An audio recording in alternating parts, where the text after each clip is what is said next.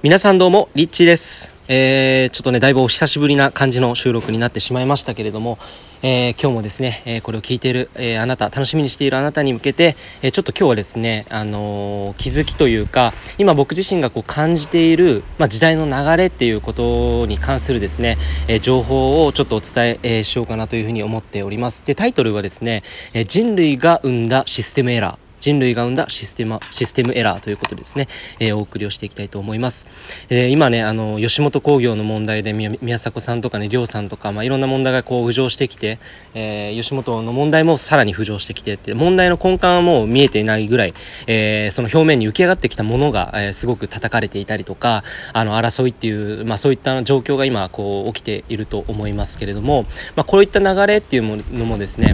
あの必然的にやっぱり起きているのかなというふうに思っていて、えーまあ、そういった組織だけじゃなくてやっぱり個人個人にも感情レベルで、えー起きているタイミングに来ているのかなというふうに、えー思います。でじゃあなぜこういうことが起きているのかっていうことをですね、まあ、あの分かりやすく人類のシステムエラー、まあ、人類がこれを生んでいるシステムエラーだよということをですねタイトルにした理由なんですが、ま、これあの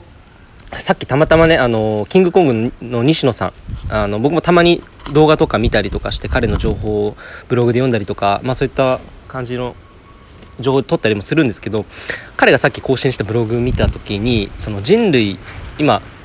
人類っていうのはそのヒューマンエラーを起こさないと。ヒューマンエラーっていうのはその人間が問題ではないよと例えば今起こっている宮迫さんの問題とかそういったのは人間が起こしている問題そのものが原因ではなくてもっと根本的に問題っていうのが起きているんじゃないかでそれがヒューマンエラーではなくて、まあ、システムエラーなんじゃないかっていうふうにねこうちょっとこう書いてあったのであ確かになというふうに思ったのでちょっとタイトルにあえてそれ使わせていただいたんですけど僕はまさしくですねあのキングコング西野さんがそういうのをおっしゃっているように今この時代の流れっていうのはシステムが大きく変わろうとしているタイミングに来ているんじゃないのかなというふうに思います。で人間を通してやっぱりこう作り上げてきた、えー問題例えば政治家であったらこれまでまあ過去20年間で、えー あの改善していった余地っていうのはなかったと思うんですね。改善してきたつもりであの政治家の人たちも動いてきたけれども、まあ、あの国のねこんなに借金膨らんだ国っていうのは日本が唯一の国というふうにもあの山本太郎さんが麻生、えー大統領に安倍総理に聞いた時にですね、えーまあ、そういうふうに安倍総理が20年間でですねこう今までこんなに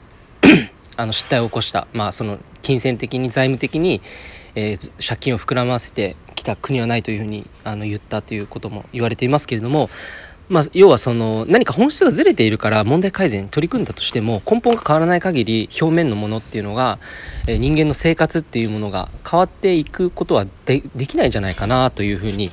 え思っています。でまあこれを聞いてるあなたも多分ここ最近なんかこう感情的に揺らぐことがあったりとか例えば人間関係あなたの恋人との関係性に何かこう歯がゆいこうなんかねこうどうしたらいいのかわからないぐらいこう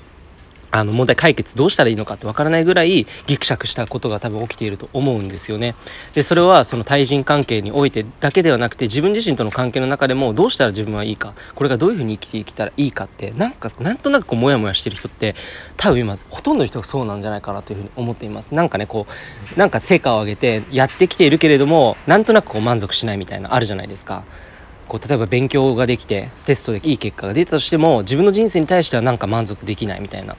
そういうのって多分あると思うんですよねで多分それって1人じゃなくて2人3人とかそういう少数レベルじゃなくてもう人類全体に起きていることでその原因っていうのが根本原因何かっていうのを問うのがすごく大事な時に差し掛かっているのかなというふうに、えー思っていて、まあ、今その人類が生んだシステムエラーというふうにまあ言った言ったんですけれどもこれからはそのじゃあどうしたらこの人類が生んでしまったシステムエラーつまり、えー、とその根本原因を直していくには何が必要なのかっていうことを改めてこう考えることがすごい重要なのかなというふうに思っています。でそれは何かっていうとあの西野さんが言ってたのは分かりやすくお笑い芸人があのまあ、お笑い芸人っていうのは問題を起こしてつまり価値のある人お笑い芸人の価値って何かっていうと人と違うことをやったりおかしくみんながやらないことをやることで人を笑わせるっていうことをやってきた。でそういう人たちも叩かれてしまったっていうもう本当におかしくなっているというふうに言っていたんですね。だからそのじゃあどういうことが言えるかっていうと、まあ、価値の本質っていうのは希少価値なんですよね。希少価値っていうのは他の人と違う何かと違う。それが唯一 あの他のものと違う。だからこそ価値があるっていうふうに思うんですけれどもえっ、と多分人類っていうのもちょっと壮大な話になると思うんですけどあの叩かれる人が今多いっていうのはつまり人と違うことをやろうとしてる人が多いっていうことでいい方向に向かってると僕は思っているんですね。例えば YouTuber で炎上商法っていうのが流行っているように人と違うことで人の魅力あの人を引きつけるっていう、まあ、それ自体が魅力であってそれやり方であって新しい方法だと思っているんですよ。だからあの人と違うことをやるってことはまずそもそもそれは問題ではないと。それを問題って思ってる人の割合の方が今多いから、まあ、おかしいな事態に起きてしまっているんじゃないかなというふうに思います。だからこれからの時代っていうのは人と違うことつまりえっとえー、身近なことで言うと多分パートナーシップの形っていうのも今まであった恋愛という概念映画で見てきた誰かを好きになるそして誰かを支えるっていう概念すらも変わってきてあの喧嘩をして別れるっていう人も多分少なくなってくると思いますしあの社会においては例えば会社の在り方っていうのも今どんどんどんどん変わってきていてあのもっとこう進化していくためにはその組織改革が必要っていうふうに、まあ、多くの会社が多分言ってると思うんですけど多分その原因根本っていうのは何かっていうともう本当に何だろうな今までやってきた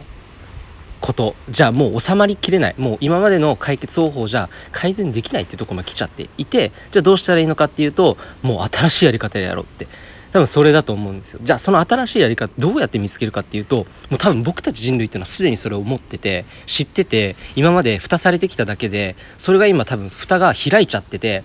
てんやわんやしてるだけな状態であって多分ここ数年経ったらあのまたこの変わった先の未来っていうのも当たり前になっていく時代が来るのかなというふうに思います。それが何かっていうのは個人個人によって考え方が違うので、まあ、自分で答えを見つけていくしかないんですけど、まあ、それを多分これからあの自分と向き合ってで自分がどういうふうに生きていきたいかっていうのを軸あの軸にして未来を選んでいく未来を見据えていくっていうふうにあの決めてそして行動に移していくっていうことがあのものすごく重要になってくるんじゃないかなというふうに僕はあの考えています。えー、なので、まあ、僕自身もあの僕自身がこうやっぱ感情で悩んだりとかネガティブなモードに入ったりとか悩んでいる時っていうのはものすごくこの人間的な枠で考えて二元性つまりえこうしたらいけないとかああしたらいけないとかルールとか制限とかっていうのを自分に着せてなんかこう考えちゃってるから相手との問題が起きてしまったりとかするわけなんです。これ自体がもうシステムエラーを起こしている視点で相手と関わったりすると人間関係で問題が起きたり、えー、この状態で会社と関わると会社での問題がこう発生したりとかっていうふうに思うのでじゃあ自分がどうしたいかっていうその本当に自分が望んでいる、えー、人生をやっぱりこれからあの自分がこう選んで自分がこう行動に移していくっていうのが、えー、今個人個人個人にこう問われている時に来ているのかなというふうに、えー、思っています。えー、ということでですね、まあ、人類が生んだシステムエラーっていうのはですねこれ自体も実はあの多分もしかしたら何かのね存在がもしあるとしたら企んでですねこれを僕らにこう気づかせるために今起こして起こさせられていることなのかなというふうに思います。で人間ならではのできることっていうのはやっぱりこう気づくとか感じるとか自分の中で嫌だなって思ってそれを嫌だなって本当に感じてあげて嫌だなって思ったらじゃあどうしたいって自分に聞いた時にこうしたいってそれが多分新しい次の未来だと思うんですね。なので是非自分自身とこうつながったりとかですね自分がどういう人生生きたいのかっていうのを考える、え、そういうですねあの時間を作っていただけたらすごくこれからの未来っていうのを明るく開けていけるんじゃないのかなというふうに思いますし僕自身も、えー、そういう、えー、時代っていうのをやっぱり作れるような仕組みあの風潮そして、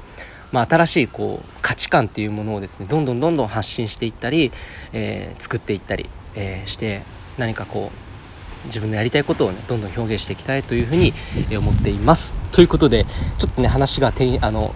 点々としたりあの広がったりしすぎたりしましましたけれども、まあ、何かこの今回聞いた話で少しでも気づきや、えー、感じたことがあればいいなというふうに思っております、えー、いつもご視聴いただきありがとうございます。リッチーでした。